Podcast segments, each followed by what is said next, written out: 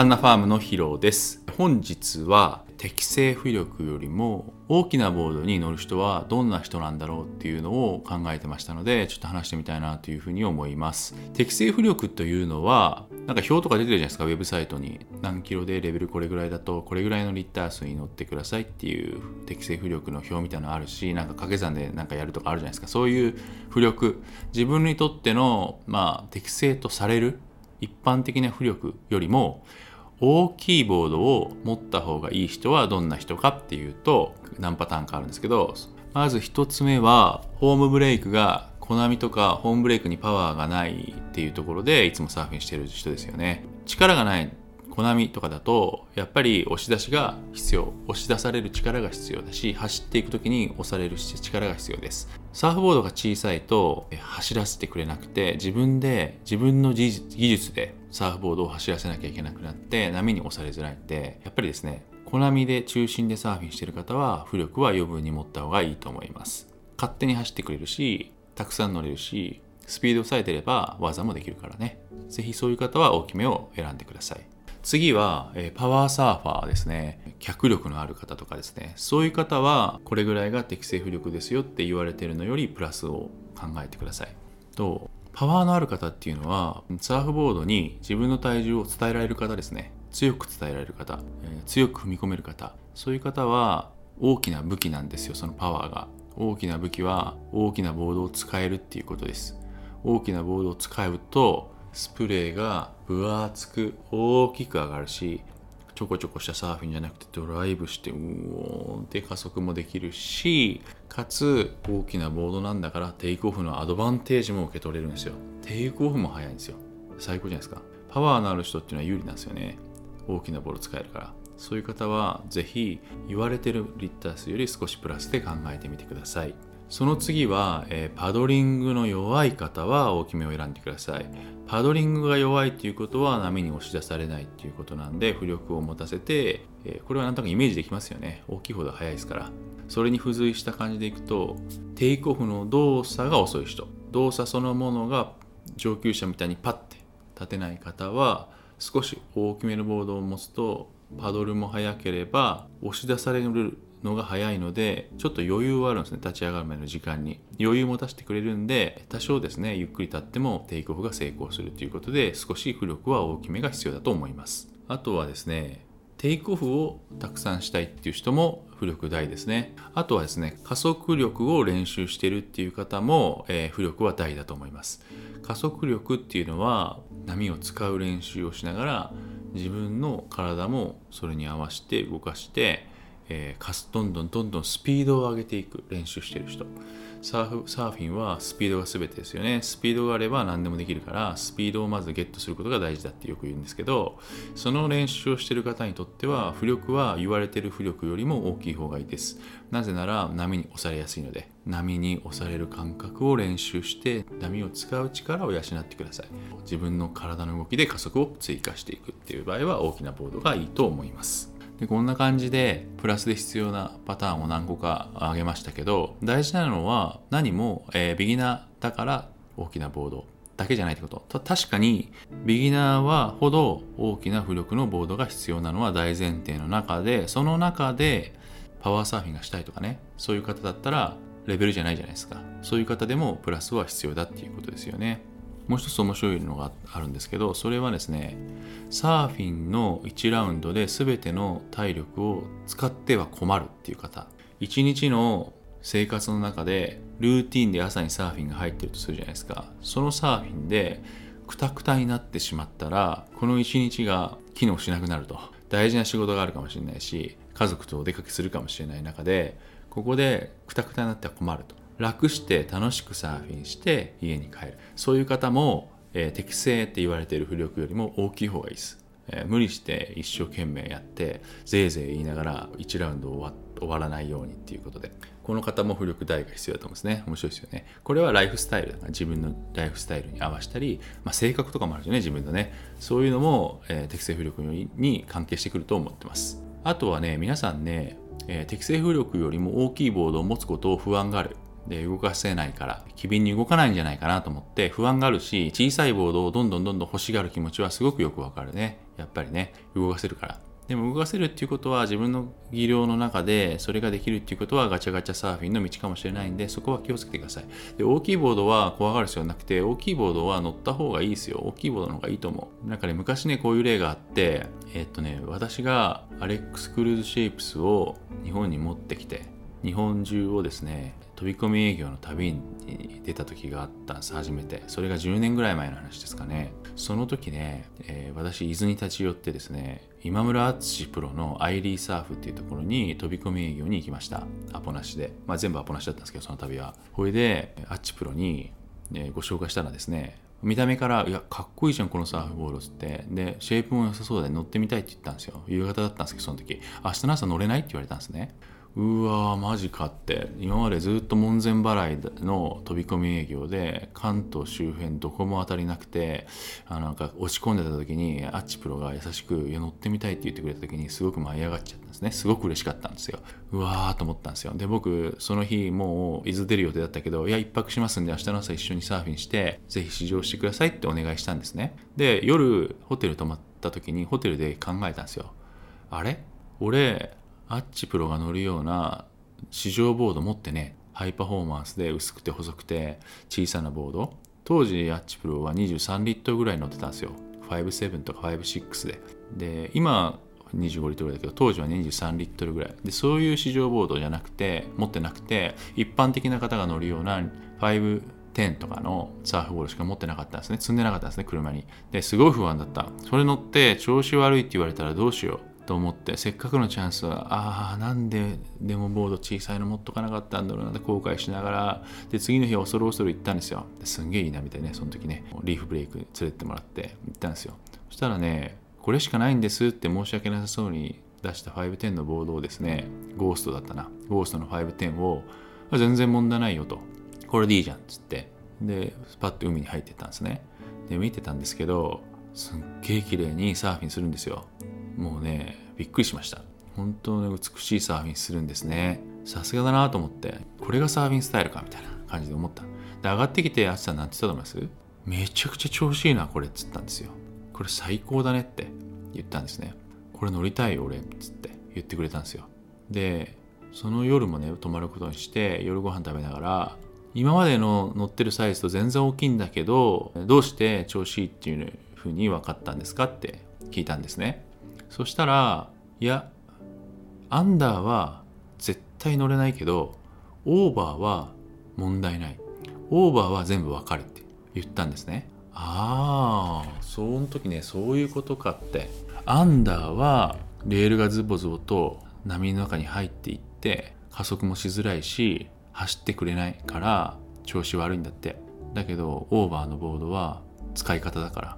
ボードを走らせてあげればいいだけだからっつったんですよ。オーバーはオーバーの乗り方があるしオーバーで乗れないことなんてないと。余計加速するんだからみたいな感じ。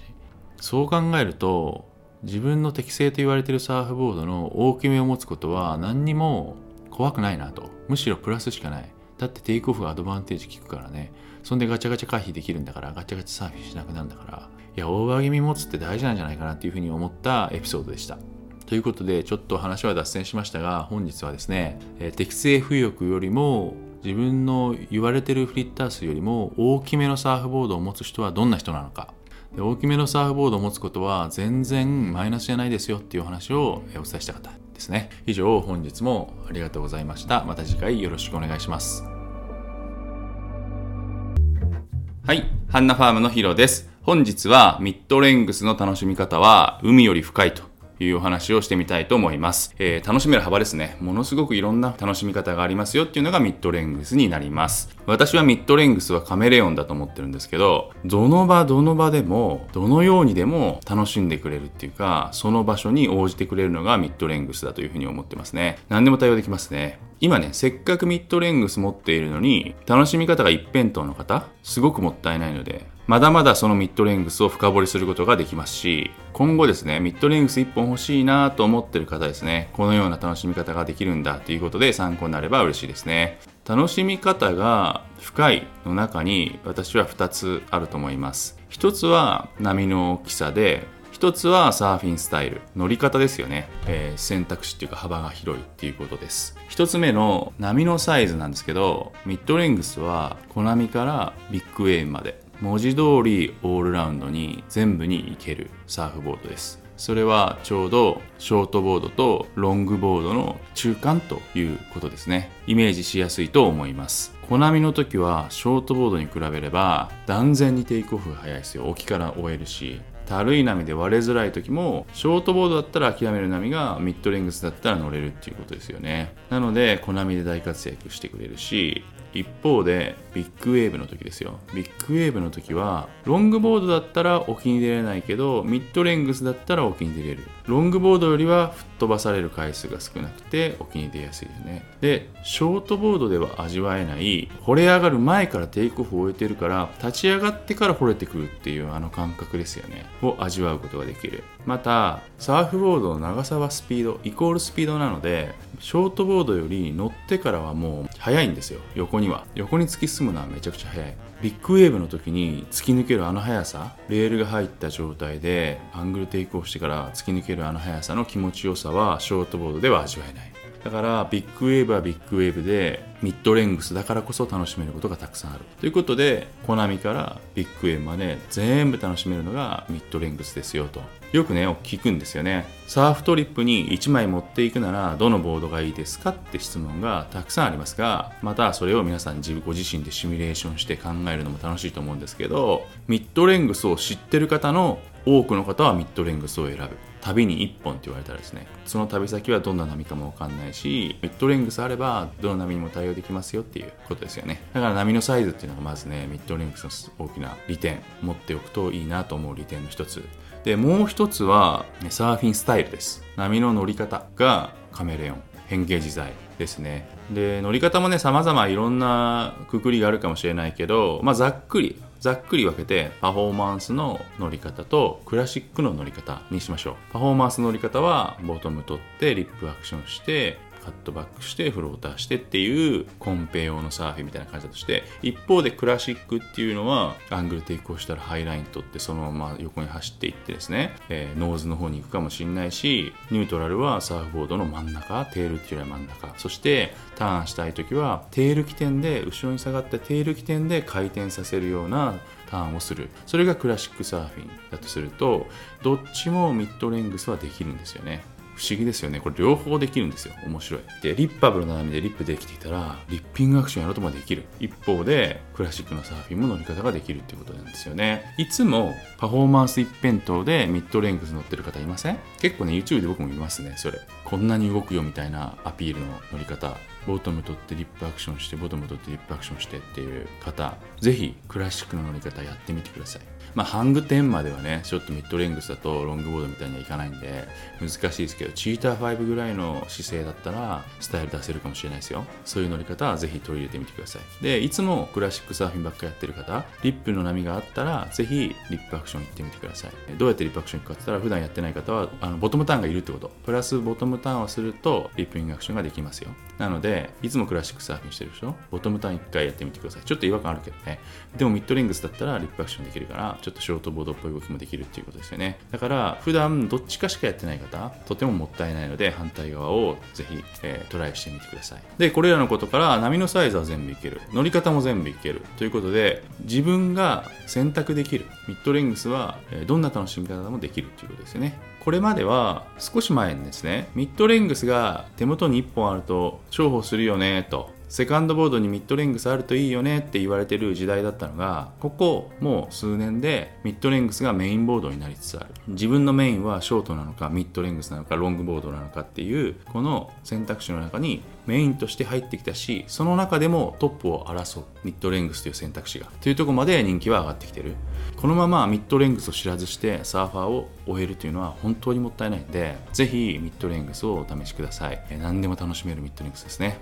サーフィンの楽しみの幅がもっともっと広がると思います。以上本日はミッドレングスの楽しみ方は海より深いというお話をさせていただきました。本日もありがとうございました。また次回よろしくお願いします。はい、ハンナファームのヒロです、えー本日はサーフボードの、えー感想ですね。このボードはテイクオフが早いだとか、このボードは動きやすいとか動きにくいとか、そういうサーフボードの感想を、えー信じることはできない、参考にするのはできなくて、サーフボードっていうのは相対的に見てほしいっていうお話をしてみたいと思います。これからサーフボードを買う方、今からサーフボードを買いたいんだけどどんなサイズがいいだろうとか考えている方に向けて参考になれば幸いです。えっと、まずサーフボードを買うときに気になるのがテイクオフの速さとか、え動きやすさとかですよね。そういうのが一番、まあ、気になるとこでこういうボードが欲しいなのこういうのっていうのはテイクオフとか動きやすさとかそういうのが指標になると思うんですけどそれを参考にするためにいろんな人の話を聞いたときに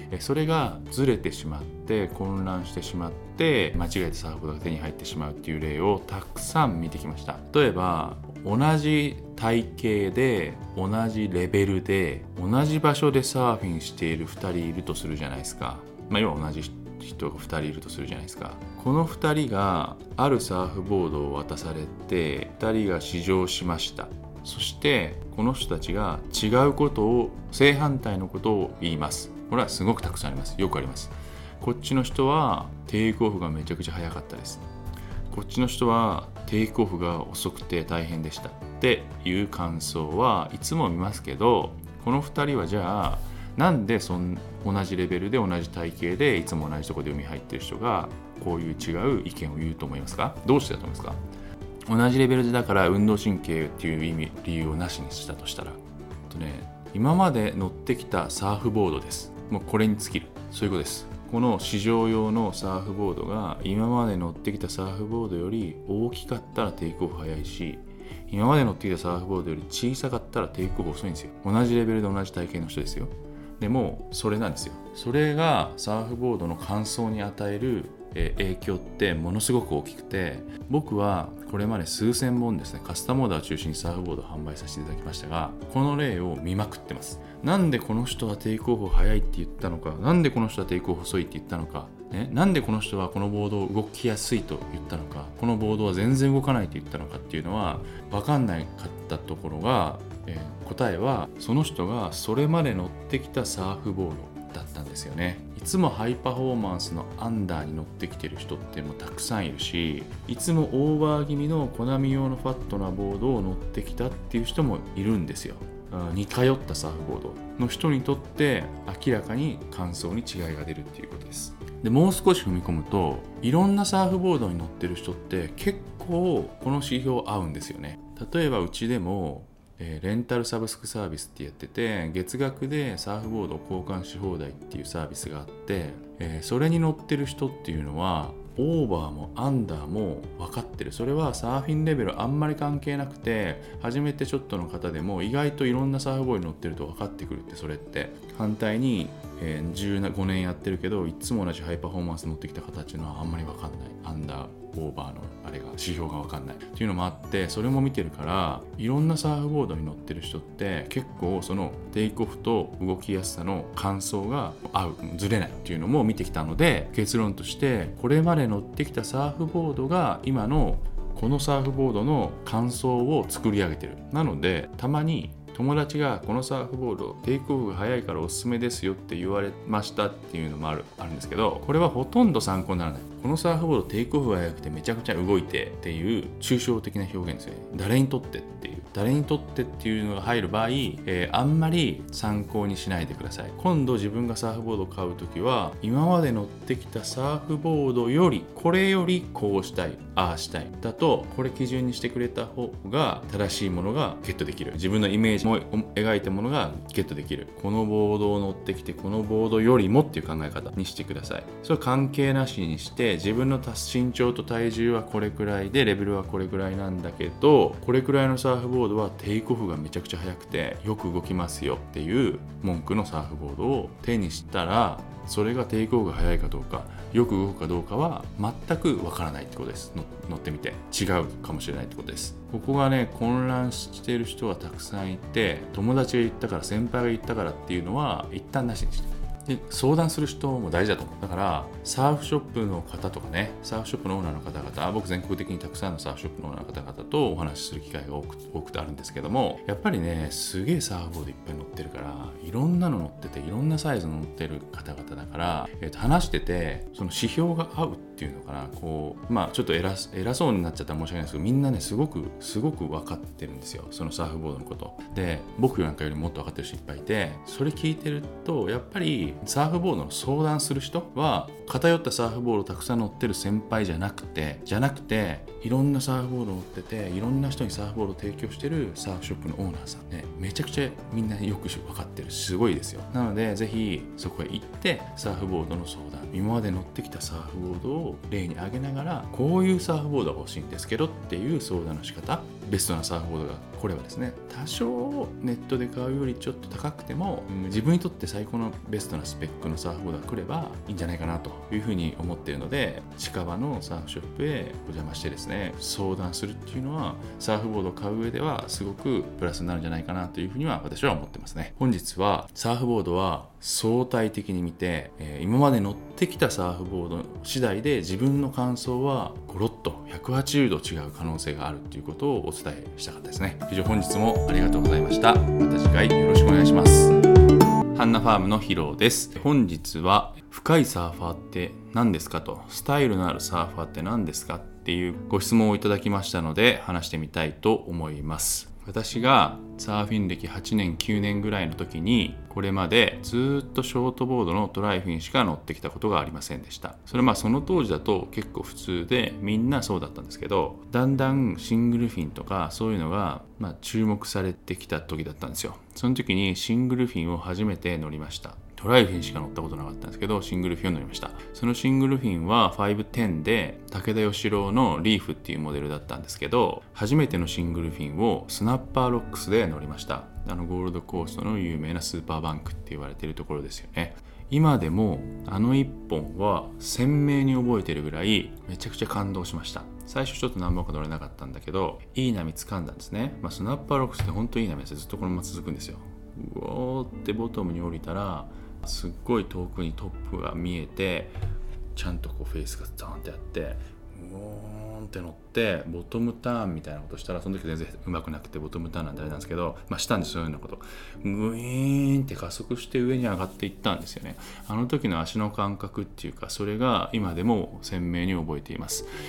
あの時僕は新しい世界を知ることができた。でその時から新しい世界向こう側っていうのを意識してサーフィンしています。やっぱり新しいことを知るっていうことは、まあ、楽しいことだし、まあ、人生がどんどんどんどん豊かになっていくっていうふうには思っています。それをですね何に込めたかっていうと今回 A1 モデルですね。HFB の A1 モデルに込めました。まあ1番をつけた理由はフラッグシップモデルになるからですよね。HFB の。で A1 の A はですねアルゴナウトっていう単語の A になります。アルゴナウトっていうのは、えー、ギリシャ神話の中で、まあ、アルゴー号っ船があってですね。で勇敢な冒険家がそれに乗って冒険するわけなんですよ。でその勇敢な冒険家のことをアルゴナウトと言っていますね。その勇敢な冒険家は向こう側を見に出かけているわけなんです、うん、シングルフィンってどんな乗り心地があるんだろう思うじゃないですか。それを試してみた人乗ってみた人やってみた人にしかわからない。その入り口ですよね。トライフィンのショートボードにしか乗ったことない人がトライしてみる。その入り口に A1 っていうものがあって私はそれを向こう側の入り口としてそこから先新しい世界を見ていただきたいのでアルゴナウト 1A1 という名前でシングルフィンを HFB で作りました。もしこれまでトライフィンしか乗ったことがない人いましたら乗ってみてください。私が思うサーフィンの深さなんですけどいつも僕が言ってるサーファーそのものとして大きくなる成長していくっていう意味はショートボードのトライフィンを乗ってるサーファーとしての自分にシングルフィンを乗る自分が加わるんじゃなくてちょっと難しいな。トライフィン乗ってる自分にシングルフィンの乗れる自分が加わると思うと別に必要ない。深くもないし付け加わってる感じなんですよ。シングルフィン乗る自分が付け加わってる感じは深くなってるんじゃなくてそれは技術的に1個身につけたみたいな感じ。1個シングルフィンを身につけたみたいな感じなんですよ。じゃなくて乗ってみて実際いろんなもの向こう側を見に行くとどうなったかっていうとシングルフィンがここに入るとトライフィンとシングルフィンが入るとこれが合わさってぐちゃぐちゃになって新しい自分ができるってこと。新しい自分はシングルフィンを知ってる自分でシングルフィンが乗れる自分でトライフィンも乗れる自分だけどトライフィンもこのシングルフィンの影響を受けて大きくサーフィンが変わってぐるぐるぐるってなって新しい自分になったみたいな感じなんですよ。それがサーファーとしての深さっていうことですね。だというふうに思ってます。ケリー・スレーターだって多分シングルフィン乗ったらめちゃくちゃ綺麗に乗ると思いません？彼はサーファーとしての深みがあるからストライフィンだけ上手い人なんていないと思うんですよね。それはサーファーとして乗れるんですよ。ショートボード乗れる人が一つシングルフィンを乗れる技術を付け加えたんじゃないの。これが乗れるサーファーっていうこと。ショートボードしか乗れないかっこいいサーファーなんていないしシングルフィンしか乗れないかっこいいサーファーもいない。というふうに思ってます。まあかっこいいは人によって定義違うからね。単純に私の意見になっちゃいますけどもしですねこれまで同じようなサーフボード私はロングボードしか乗りません。私はミッドレングスしか乗りません。私はショートボードのトライフィンしか乗りません。っていう方チャンスがあるならば新しい世界を自ら積極的に取りに行ってそれから新しい世界知らない世界の人たちを許容する能力を身につけてですね。何か新しいものを手に入れたらそこに武器として一つ付け加わるんじゃなくて混ざってぐるぐるぐる巻きにして新しい自分ができたっていうサーファーとしての深さを感じてみていただけるともっともっとサーフィンが豊かになるんじゃないかなというふうに思っております。本日はサーファーとしての深さをお話ししてみました。また次回よろしくお願いしますありがとうございました。ハンナファームのヒロです。本日は、えー、ショートボーダーに向けてお話ししてみたいと思います。私は数千本ですね、カスタムオーダーを中心にサーフボードを販売させていただきました。えー、その中で相談を受ける中で、サーフボードを分かりやすくですね、3つのカテゴリー分けにさせてもらって紹介しています。その3つのカテゴリーとは、ハイパフォーマンスサーフボード、ビーチブレイク用オールラウンダー、小波用サーフボード、の3つに分けています。このうち今日はハイパフォーマンスサーフボードについてお話ししてみたいと思います。たまたまアクソードからニューモデルですね、アクシスっていうモデルが出まして、これはミッチクルーズ用のプロモデル。なので、ハイパフォーマンスの中のハイパフォーマンスなんじゃないかなというふうに思ってて、今、これ、こちらと向き合っていろいろ考えております。じゃあ、ハイパフォーマンスのカテゴリーを必要な人はどんな人なんですかというところなんですけど、ハイパフォーマンスサーフボードはコンペ用とも言われています。それはプロがコンテストで乗るサーフボードなので、まあ、コンペ用ですよね。じゃあコンペ用って何かっていうと、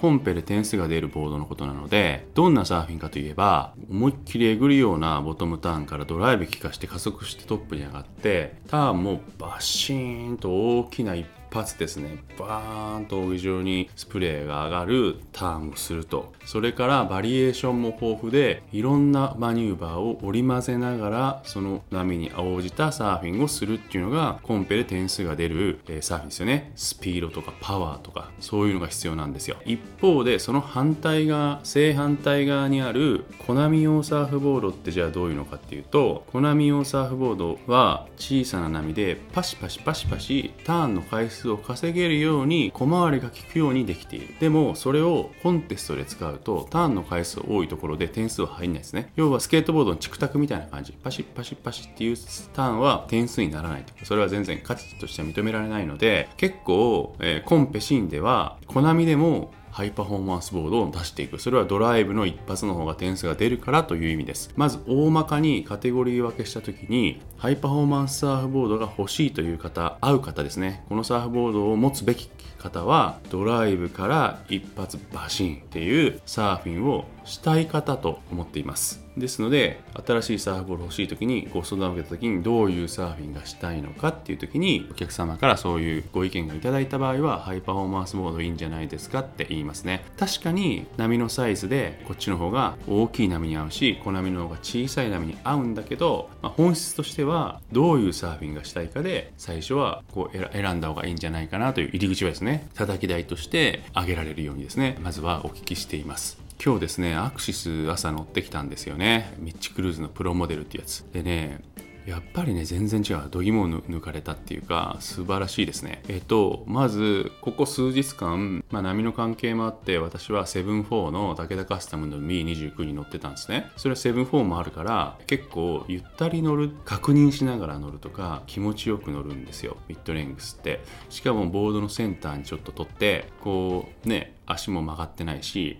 スーって乗っていくんですね。でそういうサーフィンだったから急にショートボードのハイパフォーマンスボードを今日朝出したら同じように力を入れずになんかこう確認するように乗っちゃったんですよ。そしたら全然走らないんですよ。その乗り方すると。全く走らない。走らないしふわふわ浮いてる感じがして、えー、自分では全くコントロールできなくてバタバタバタバタしちゃうみたいな感じでした。うわこれはなんか難しいなと思ったんだけど思ったんだけどだけどよく考えてみてハイパフォーマンスボードはコンペ用のサーフボードだから乗り方が全然違うっていうことですよね。あそうだと思ったんで僕はミッチクルーズになりきろうと思ってミッチクルーズと同じようにサーフィンするぜってやるとどうなるかっていうのもテイクオフから違うよね。テイクオフからもう狙い定めて本気だよね。で立った後ももう姿勢低くして足は広がってるしそこからもう思いっきり踏み込むようなサーフィンに変わるわけですよ。今日、まあ、あんまり波なかったけど胸ぐらいの波2回掴んだんですいい波。レフトの波で。でその時に張ってきて波もちゃんと。その時に思ったらびっくりして思ったんです。やっぱりハイパフォーマンスサーフボードを乗るために必要なのはものすごい押し込む脚力が大事。ふわふわ乗れないってこと。一方でハイパフォーマンス以外のフレンドリーなサーフボードって言われてるような誰でも乗れるオールラウンダーですよみたいな言われてるような優しいサーフボードは踏まなくても走ってくれるね勝手に。踏んだら踏んだでそれはそれでちゃんと反応してくれるということで乗りやすいサーフボード一方ですねハイパフォーマンスボードは乗りやすいとか一切ない。めちゃくちゃ踏み込めばちゃんと反応してくれる。そしてターンの時も僕ずっとブルーロータスも乗ってたから最近。ブルーロータスみたいにうーんってこう引っ張るように気持ちいいんですよ。ドライブさせて乗るようにすると後からサーフボールついてくるような感じで気持ちよかったんだけどそれ同じようなことするとアクシスだともう反応しちゃうんですよ。すぐ縦に入っちゃうんですよ。もうちょっと向こうだからちょっと余裕を持って早めに体開いてるのにもうその時点ですぐ反応しちゃうからすぐ上行っちゃったんですね。ということでハイパフォーマンスボールっていうのはカッキーンバッチーンっていうクイックさもあるし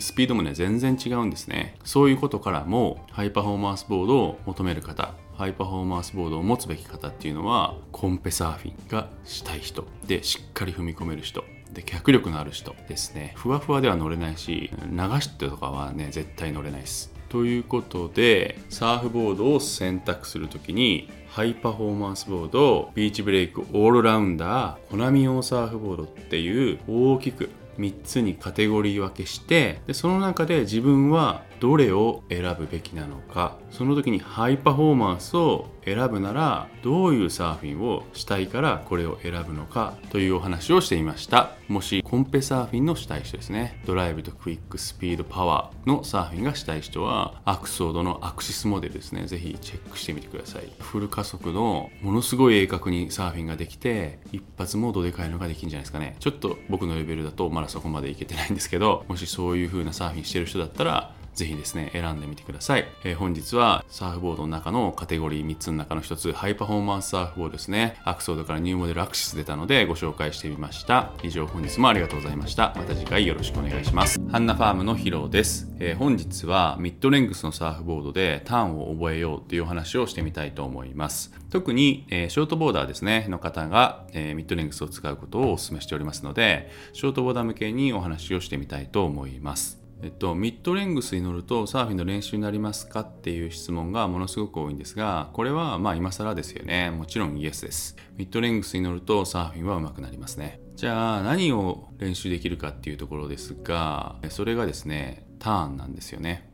ちょっと誤解されやすいんですが、サーフボードが大きい方がターンがしにくいみたいな。それなのにミッドレングスでターンの練習をするのみたいな。ちょっと混乱しますよね。それはですね私がオーストラリアでプロコーチングを受けてきた数十回と受けてきた。その中で僕がコーチに対して達成したい技術っていうものは脱中級っていうキーワードだったんですよね。いつでも脱中級を目指したいっていうことをコーチにずっと伝えてきた。でその都度コーチが私に言うのは毎回同じ。それはクリエイトスピードだったんですよね。自分で加速する力を身につければ、え脱中級ですよというお話を毎回言われました。自分でクリエイトするっていうのはどういうことかっていうと波の力でサーフボードは走っていくんですけどもそれにプラスして自分の技術でもっと加速させてくださいっていうことです。でその先には何が待っているかっていうとスピードが出ているとターンができるっていうことなんですよね。リッピングアクションができるっていうことなんですよね。カットバックもできるようになるしフローターももうちょっとスピードが出ればできるようになるしさらにもっとスピードが出ればチューブも抜けられるしエアーもできるっていうこと。だからスピードが上がれば上がるほどできる技も増えていくしレベルが上がっていく。スピードありきだっていう話をいつもプロコーチングは私にしてくれました。加速さえできれば技は勝手についてくる。加速クリエイトスピードができないからあなたは。中級者のままですと。いうお話でしたね。ミッドレングスの矛盾に戻るんですけどじゃあなんでミッドレングスはターンの練習ができるかって言ったらもう分かりましたよね。勝手に走るからです。まだ中級者に達していないぐらいの方、まあ、ビギナープラスとビギナープラスプラスぐらいの方がターンの練習をしたいんだけど自分でショートボードを使うと加速できないんですよ。自分で加速できないからターンしようと思ってもスピード出てないから転ぶんですね。後ろに転んだりしますよね。コンプリートできないんですよ。いつも転ぶんですよ。スピード出せないから自分で。だけど加速の練習したいんだけど加速できないのまだね。加速の練習の話はまた今度にしたいと思うんですけどまた長くなるんで。でも自分は今加速できなくてターンの練習してる方がサーフィン楽しいじゃないですか。やっぱりターンしたいですよね。でも、自分スピード打ってないから転ぶ、いつも転ぶ。手だけ動いてる、ボードがついてきてない。これはガチャガチャサーフィンって言います。ガチャガチャサーフィンは自分が加速してないのにターンの練習をしてることを言います。でも、ターンの練習したいから楽しいから、ガチャガチャサーフィンそのものを否定すると、サーフィンの楽しさも否定してるんじゃないかなと思って、私も普段からお客様にはそのガチャガチャを強制させようとか、無理やりこうやめなさいとかは言わないと思います。言わないですね。だけどミッドレングスに乗ってくださいミッドレングスは長さがあるので走り出したらどんどんどんどん加速していくんですよ波に押されてどんどんスピードついていくんですまたは波が弱いところだったらスピードつかないとスピード止まらないっていうか維持して走ってくれる波弱いところでも。という性質があるのでスピード出た後にちょっとターンっぽいことをしてみてください。これまでショートボードだったら転ぶことがミッドレングスだったらスピードに乗っているのでターンができるんですよ。だからターンのしやすさって小さい方がしやすいっていうのはもちろんあるかもしれないんですけどもっと大きな要因としてはスピードの方がよっぽど大事ってことですよね。サーフボードが大きくてもスピードさえ乗ってればターンができちゃうから。初めての感覚ターンができた、カットバックができたかもしれない。とかリップアクションっぽいことができたかもしれないとかそういうのの初めての感覚はビギナープラスプラスぐらいの方がミッドレングスに乗ると味わうことができる。でそこでミッドレングスでターンの練習できればあとはショートボードに戻って同じことをやってください。少しずつ少しずつ完成度が上がっていくと思います。なのでミッドレングスでターンの練習をするっていうのは、えー、大きいからできないんじゃなくて加速するからできますよっていうことです。でミッドレングスサーフボードにもねいろいろあって、まあ、十数年前から流行している上級者向けのレトロボードですよね、え、ロングフィッシュと、えー、クラシック。クシングルのでかいやつでクラシックな乗り方を楽しむ用のサーフボードあるじゃないですか、えセンター取ってハイライン取ってずっと走っていってターンの時はステップバックしてテールのところに後ろ足乗せてテールでこうピボット踏むようにターンするような、まあ、クラシックロングみたいなやつの乗り方で乗るミッドレングスもあるんですよね。それは、まあ、かっこいいからかっこいいしスタイルサーファーとして並んでるやつありますよね。それだとちょっとターンの仕方が違うので今僕がお話ししてたターンの練習になるミッドレングスではないと思います。ターンの練習になるものってどういうのかっていうとマイキー・フェビラリーとか乗ってるトップターンもできてこうカットバックもできてふわーって乗り方はちょっとスタイルサーファーなんだけどターンはしっかりできてるようなやつあるじゃないですか。それがまあズバリですね武田カスタムの B29 っていうモデルがあるんですけどもこれがぴったりですね。それは長さがあるんだけども細くできててシングルプラス2ですね。ターンがしやすいようにシングルプラス2であんまりクラシックの乗り方しないでテールターンとかじゃなくてちゃんとレールのターンができるようにできてます。そういうミッドレングスをぜひ探してください。で武田カスタムの B29 はパーフェクトです。あんまり名前は好きじゃないけどさ話があるんだけど吉郎さんってブラックジョーク大好きで B29 とか名前つけちゃうんだけど自分のグラス工場ねイエローモンキーグラスハウスって名前つけてたぐらいねなんかブラックジョークなんね彼ね。まあそれはそれで置いといて B29 は名前好きじゃないんだけどターンの練習するためのサーフボードとしてはめちゃくちゃ最適だと思います。吉郎さんは背も低くて痩せているので EPS 乗ってますね。その辺はご自身のあの体型とか見よると思うんですけどこれはねすごくおすすめでパフォーマンスができるミッドレングスのサーフボードで初めてのターンをですね是非味わってみてください。以上本日は、ミッドレングスでターンの練習ができるのかというお話をしてみました。また次回よろしくお願いします。ありがとうございました。はいハンナファームのヒロです。え、本日は HFB の P3 の練習方法を、え、先日ですね YouTube にアップさせていただいたところたくさんの方からご質問お問い合わせをいただきました。えー、ありがとうございます。そのほとんどは自分はどのサイズがいいですか？というものでした。ので、えー、こちらでもお話ししてみたいなというふうに思っております。まず前提としては P3 はアップスの伸びとターンの完成をさせたい、えー、トップターンとかカットバックとかというのを完成させたいという方のレベルに向けたサーフボードであります。その説明は以前の YouTube 概要欄に貼っておきますので、えー、見てみてください。どのサイズがいいか。ストックボードは62と64を用意してましてこの2つを用意している理由はこのサーフボードがステップアップ段階にいる方向けだからなんですよね。ステップアップ段階っていうのはテイクオフの練習を終えて横に滑る練習を終えてっていう方のこういう順番があるとしたらアップスの伸びを覚えたい人からターンを完成させたい人までのことをターゲットとしております。こういうふうにね積み上げてきた人っていうのはサーフィン歴はまだ浅いと思うんですね。サーフィン歴が浅い方はストックボードの62と64を体重によって体型によって決められるのかなと思ってストックボードは 2, 2種類置いてるっていう感じです。60後半から70キロ80キロぐらいの方は64、65キロよりも下の人とかですね、65、6ぐらいか下ぐらいの人たちは、軽い方は62を選んでくださいっていう感じでストックボードを置いてます。今、ステップアップを踏んできて、まだサーフィン歴が浅い方は、体型で選んでいただいて OK だと思います。で、一方で、ステップアップのそのサーフィン歴の浅い方と同じぐらい、またはもっとですね、本数がたくさん売れているのは、なんと10年選手の方なんですね。サーフィン歴がもっとたくさんあってずっとショートボードを乗ってきた方が一回ステップバック。要は基本をもう一回覚えたいから欲しいですっていう方の方が実は多いんですね。P3 を買っていただいている方。めちゃくちゃ多いんでこの方はサイズの出し方は、え少し詳しく必要なので気をつけていただきたい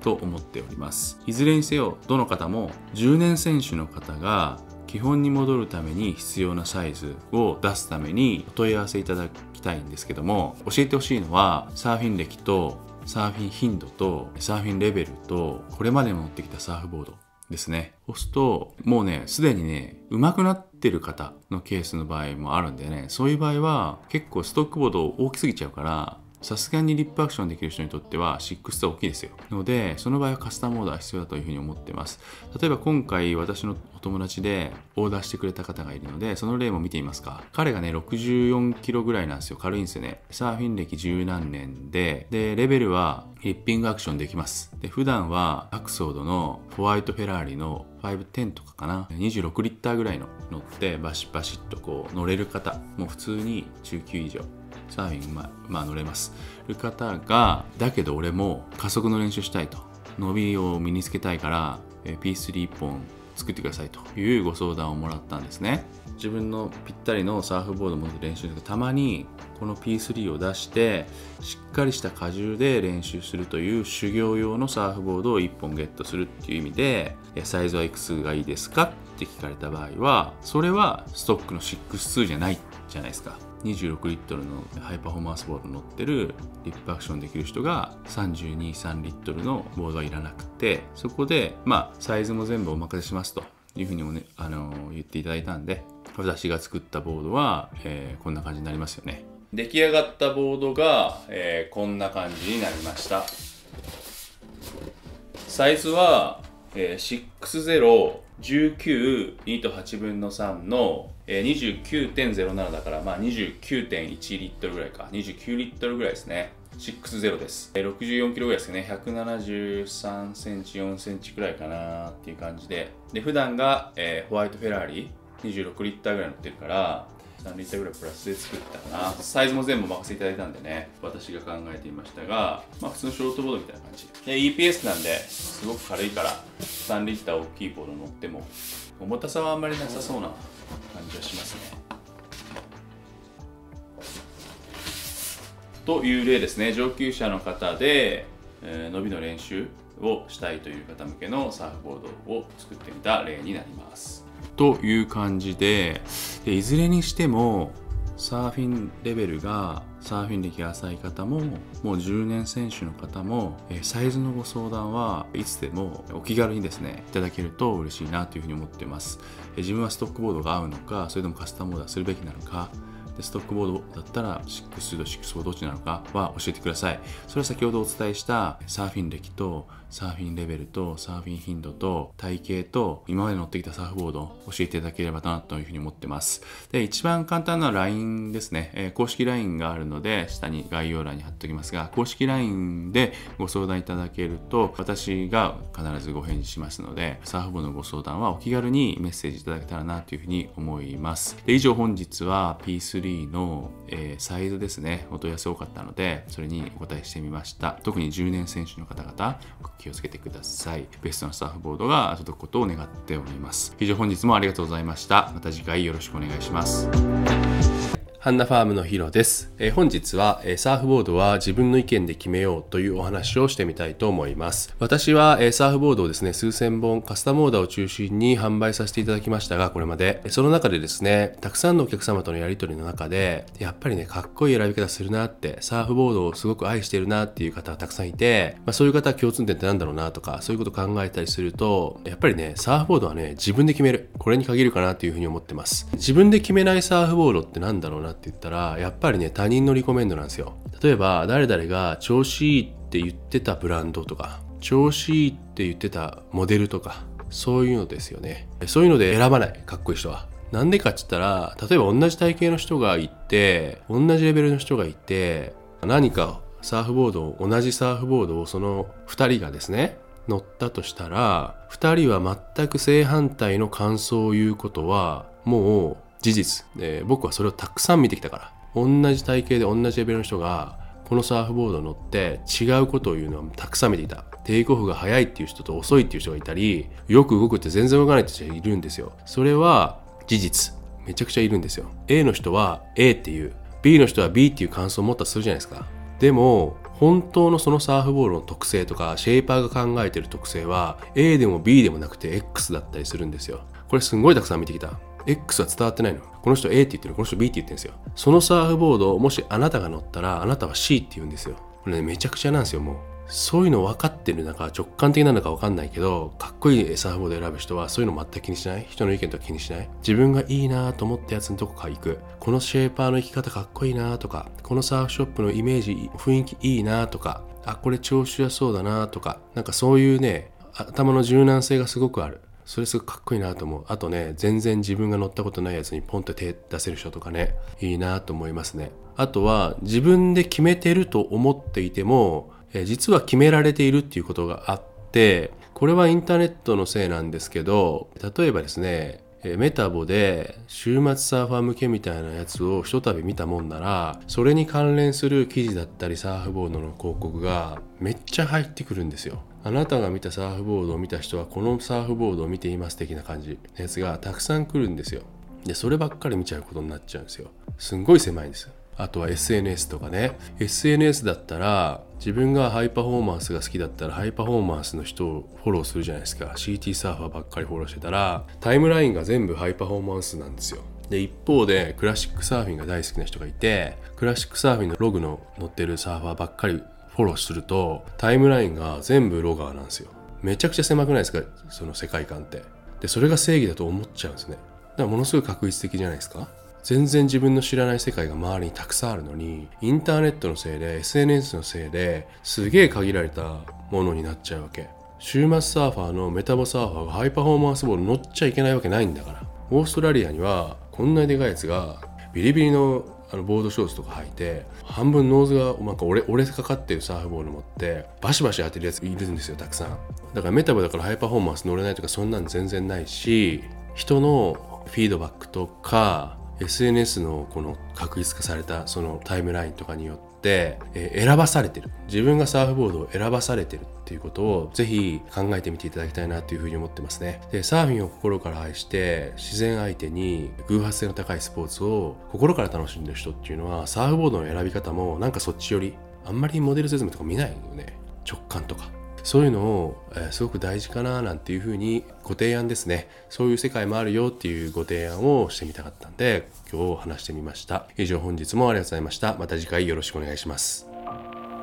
ハンナファームのヒロです。えー本日はサーフボード選びの失敗例ですね。ご紹介してみたいと思うんですけども、失敗の中でも特にですね、大失敗みたいな感じのところ、2つお伝えできたらなというふうに思ってます。えー私はですね、数千本以上カスタムオーダーを中心にサーフボードを販売させていただきました。その中でですね、お客様との相談、乗ってからのご感想というところから、えーたくさんの学び、気づきがありました。今回はいまいちだったとか、まあ、ちょっと合わないかなっていうのはあるかもしれませんが、それじゃなくて、もう明らかに失敗。なんか買わなきゃよかったなって思っちゃうぐらい大きな失敗っていうのがたまにあるんですが、その大きな失敗をするときっていうのは僕の中では2つぐらいかなと。今時サーフボードってほんと全部調子いいんですよね。調子悪いサーフボード見つけるの難しくて、いや、モデル通りに買ってれば大体大丈夫っていうのが今のとこの僕のイメージです。コンセプトとサイズが合ってれば。で、サイズ間違えたりすると、あ、いまいちかなっていうのには繋がると思うんですけど、今回はそれを飛び越えてですね、買わなきゃよかったなっていうぐらいまでの失敗例になります。で、2つともコナミ用モデルに通じますので、日本のビーチブレイクでサーフィンされている方々が起こり得る可能性がある間違いだと思います。最初1つ目が、浮力がこれぐらい欲しくって、コナミ用モデルを選択した場合、例えば、じゃあ45リットルのサーフボードが欲しいっていう入り方した方で、長さがいらないっていう方。これがね、一番多いです。一番失敗する例。45リットルっていうものすごい浮力が、ショートボードよりも全然大きな浮力じゃないですか。が欲しいけど、短いボードがいいっていう方。ね、難しいですね。無理しないとできないってこと。だって、45リットルってミッドレングス、まあ、7とかね、610とかね、あるかもしれないじゃないですか。B29 に限っては、7でも42だからね、もっと長くないとダメってことですよね。だけど、ミッドレングスはいらないと思った方なんですよね。ミッドレングスじゃなくてショートボード欲しいけど45リットル欲しいっていう人は、どういう風にそれを作るかって言ったら、コナミ用モデルの短くて幅広く作るコンセプトのモデルを45まで引き上げたら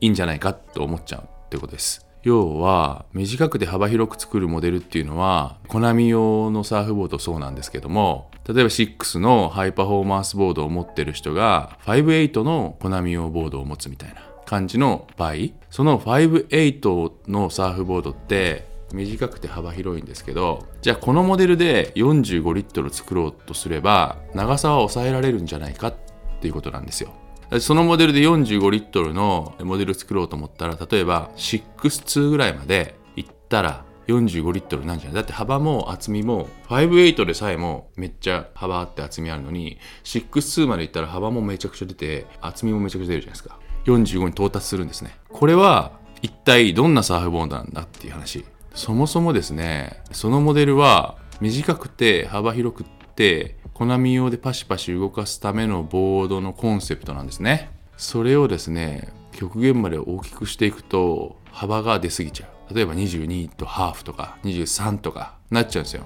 ロングと同じ幅ですよ。62で。それってねもう塊なんですよね。それでね乗ってもねもうねほんとつまんないっていうかねボートみたいになる。これはねみんな言うちょっとね感覚的な話だからここで言葉にできないんだけどみんな言います。買って損したって。これねほんと大失敗。浮力からいくってやつね。でそれと通じるものでじゃあ幅を落とそうと。じゃあそれを64にして幅を落として45リットルにしたいって次なるんですよ。そうすると今度ねモデルコンセプトがね全然ずれちゃうっていうかねモデルの形がねずれちゃう。で大きくした一緒に幅が広がるのに幅いらなくて長さだけ出してくださいって言ったそのモデルはそのモデルじゃないわけもう。幅細くした時点で。そのモデルはこのアウトラインに対してロッカーとレールとボトム形状とっていうのを決めてるわけ。でそれのアウトラインが崩れたことででも全部他のモデルはこのモデル通りに作るっていうことや。だから短い幅広いボードを45リットルで作らいから長さを出していくと幅もどんどん出ていっちゃったからちょっと幅を抑えて短くして幅を抑え抑えて45リットルにしてくださいっていうのは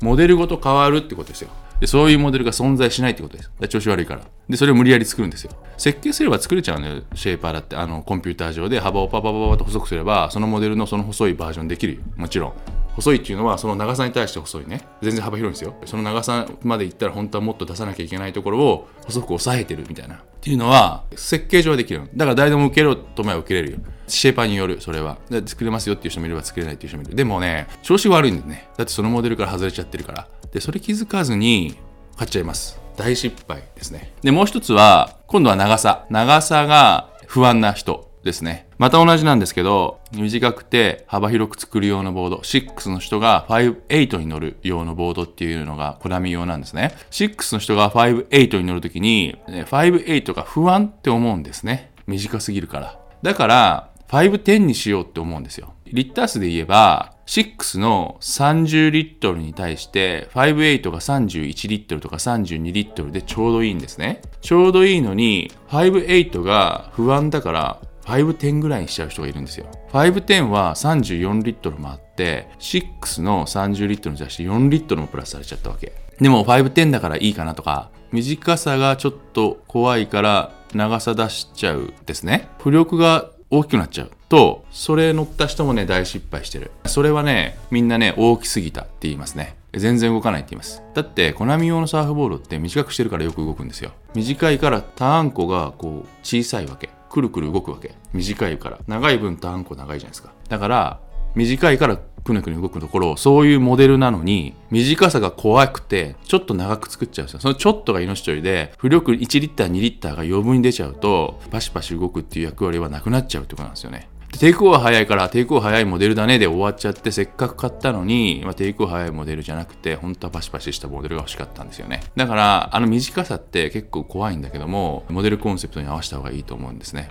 あの、コナミ用ボード買う方ですよ。以上2つですね。リッター数がでかいリッター数が欲しくって、短くて幅広く作るコナミ用サーフボードを大きくすると失敗する。または、短くて幅広く作らなきゃいけないボードを、幅を抑えて長さを出したら大失敗。これが一番大失敗かな。最後は、短さが怖いから、長く作ると浮力が上がっちゃって、パシパシいかなくて、ただでかいだけのボードになっちゃうっていう失敗です。これらは、いまいちだなっていうフィーリングの感想よりもですね、いやー買わなくてよかったなっていう方になっちゃう大きな失敗例なんですね。で、カスタムオーダーでそれやっちゃうとすげえショックなんで、新品とかね、買うときはね、ぜひですね、えモデルコンセプトの再設定ですね、一回考えて、買われる場所でお店の人と相談してみてください。以上、本日もありがとうございました。また次回よろしくお願いします。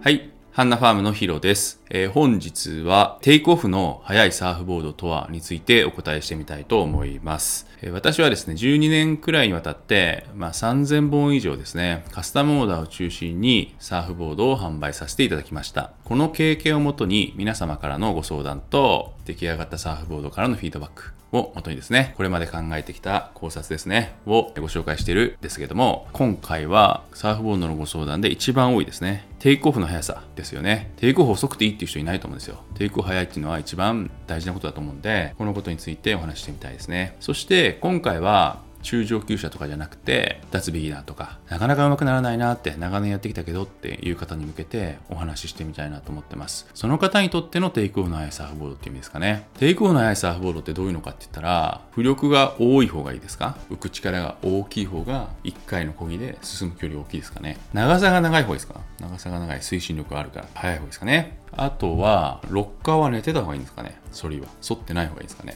ノーズ幅って細い方がいいのか？幅広いのがいいのか？とか、まあ、様々あるんですよ。難しいこと言ったらね、テールロッカーの下に空気が溜まってその空気がテイクオフを速くしてるとかねいろいろあると思うんですね、まあ、上級者の方はこだわるんですけどそれらは全部シェーパーに任せるシェーパーが考えてテイクオフの速さも考えてくれてるから、まあ、そこをね一つずつ自分でカスタムチョイスしていってサーフボード作るっていうことはないと思うんで今の時点で。今考えたいのは自分はどういう形のサーフボードを選べばいいのかなっていうことの方がよっぽど大事ですよね。そっちにフォーカスしてみたいと思ってます。一番大事なのは浮力なのかもしれない。大きければ大きいほどいいのかもしれない。もう一つは長さだというふうに思ってます。では具体的な例を挙げてみたいんですけども62で32リットルだとしますよね。長くて細めです。型や58で32リットル。短くて幅広いサーフボードです。で2つは同じ浮力だとするじゃないですか。同じリッター数のサーフボードじゃないですか。32リットルっていう。こっちは6でも幅細い。58で幅広い。厚みもあるからね。ちょうど同じぐらいの32リットルのボードで比べるとしたらテイクオフはどっちが速いんでしょう？同じ浮力の場合は。形だけで見たら。多分ねこっちの方が早いんですよ。プールに浮かんでね用意どんでパドリングしたら多分こっちの方が早い。同じ人がタイムを測ったりしたら。早い方がテイクオフ早いですよね絶対。まあ単純にテイクオフの速いサーフボード必要で自分の必要なリッター数が決まってる人とかは長い方がいいと思いますよ。じゃあモデル説明見てみると長くて細いサーフボードのモデル説明にはパフォーマンスボードって書いてあったりするよね。プロが乗ってるって言ってるかもしれないし。コンペって書いてあるかもしれないじゃん。でもかたや58の32リットルのモデルには小波用とかスイスイ乗れるとかサンデーサーファーとか軽くて OK とか書いたんですよ。このモデル説明だけ見ると明らかにこっちの方が抵抗速そうじゃないですか。でも同じリッター数だったらこっちの方が速いっていうのは結構ミソで気をつけていただきたいのは抵抗の速さは長さ。パドルの速さは長さだけどなんでこっちこう書いてあるかっつったらこっちはこっち用にサイズを変えなきゃいけないんですよ。これがね結構難しいでしょ。32リットル必要な方にとって短いサーフボード幅広いサーフボードの時は34リットルとか乗ってください。35リットルとか乗ってください。それちょうどよくなる。2つがずれてるんですよ。あと32リットルのボードをハイパフォーマンス持ってる人がこっちのボードでこっちは6だから6とかね同じ6とか持ってどでかい幅でパンパンなやつ乗ってあと40リットルぐらいになっちゃうんですよ。でそういうのってテイクオフ早いって言ってそれはそうじゃないですか。間違えちゃいけないのは自分の必要な浮力に対して長さが長い方が幅あの速いってこと。長さはめちゃくちゃ大事です。滑り出しがめちゃくちゃ速いです。こっからパドリングスタートしてここでブレイクするとしてこっからスタートしていってパドルを。滑り出しが速いっていうのはテイクオフの立つタイミングじゃなくてボードが走り出すタイミングです。走り出すのが速いってこと長いサーフボードほど走り出すのが速いですテイクオフはここかもしれないけど走り出しはここだから短いサーフボードは走り出すのが遅くってテイクオフ直前で走り出すんですよこの走り出しの差のことを言ってるんですね。で、脱ビギナーの方にとって、走り出しの差ってめちゃくちゃ大事なんですよね。走り出しが速ければ速いほど、テイクオフに持っていけるじゃないですか。いいポジションでテイクオフを終えられるじゃないですか。プロサーファーは上手い人たちは、ここで走り出してもバッチリ乗れんですよ。この一瞬の差で。テイクオフの精度もあるし、波の使い方もうまいから。でもまだ練習中の方は、このタイミングのこの余分の時間がめちゃくちゃ大事ってことです。このバッファー取りたいから、長いサーフボードに乗ってほしいってこと。脱ビギナーの方にとってテイクオフの速いサーフボードとは何ですかって言ったらリッター数は必要なリッター数あると思うけど長さは長い方がいいです短い幅広いより長いくて細い方がいいです。ここを長くて細いパフォーマンスボードからレベルをもう少し下げていくとこれが長くて幅広いものになるかもしれない。長くてロッカーが寝たファンボードみたいになるかもしれないじゃん。だから向こう側から遡ればファンボードみたいな形ロングボードみたいな形ソフトボードみたいな形みたいなとこから長さはどんどん短くなっていくんですよ。短くなっていって最後長さはしっかり残して6-2残して細くなるんですよ。ここからだんだんだんだん小さくしていった人が突然ですね短くて幅広い32リットルを持っちゃうんですよ。ここが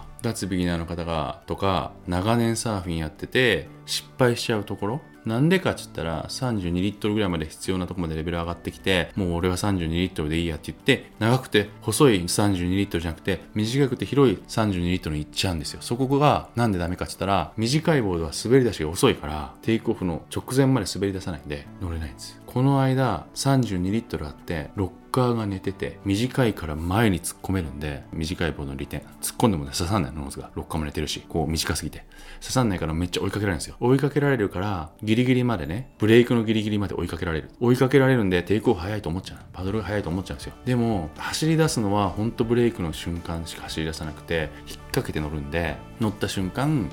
うまくスピードに乗らないしこういう状態に立つからテイクオフが遅くなるんですよ。その動作そのものが。それでうまくならないまま追いかけるのがずっと続くっていうこと。自分が大きいボードから上手くなって上手くなって上手くなって上手くなってもう俺は32リットルまでいけるようになったら58の32じゃなくて62の32でまだ長さを残してほしいってこと。たとえそれがパフォーマンスボードの形になったとしてもモデル説明がパフォーマンスボードのプロ用コンペ用って書いてあったとしてもそっちの方がよっぽど走り出し早いから同じ32リットルなら。でそっちを選んでほしいってこと。だから短くて幅広いのはコナミ用たるいサンデーサーファーとかそういうキーワードは信じれないかもしれない。セカンドボードだったらいいけどね。メインのボードなりはというのが脱ビギナーに向けた長年苦しんでるサーファーに向けたテイクオフの速いサーフボードとはっていうのの答えになります。ぜひですね P5、P3 ぐらいの長さのあるそんでもってそんなにリッター数上げて上げてないでしょ？短くて幅広いサーフボードの6ぐらいのリッター数しかないから P5 でも。